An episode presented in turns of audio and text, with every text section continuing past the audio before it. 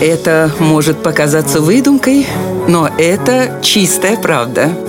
Удивительные истории на радио 1.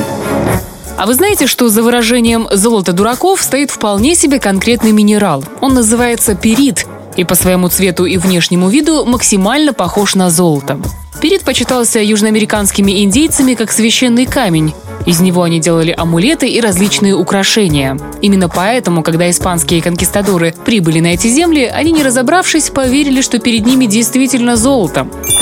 По-настоящему обманутым оказался английский исследователь Мартин Фрабишер. В 1578 году он привез королеве Елизавете 1350 тонн этой руды. И представьте, каким оказалось его разочарование, когда все вокруг поняли, что это отнюдь не золото.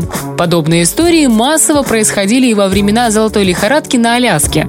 Старатели раскапывали шахты, находили якобы золото и неделями трудились над его добычей. А потом выяснялось, что это перит, и все эти люди оставались ни с чем. Свидетелем находки золота дураков однажды стал молодой писатель Джек Лондон, и яркие воспоминания об этом можно найти в его произведениях.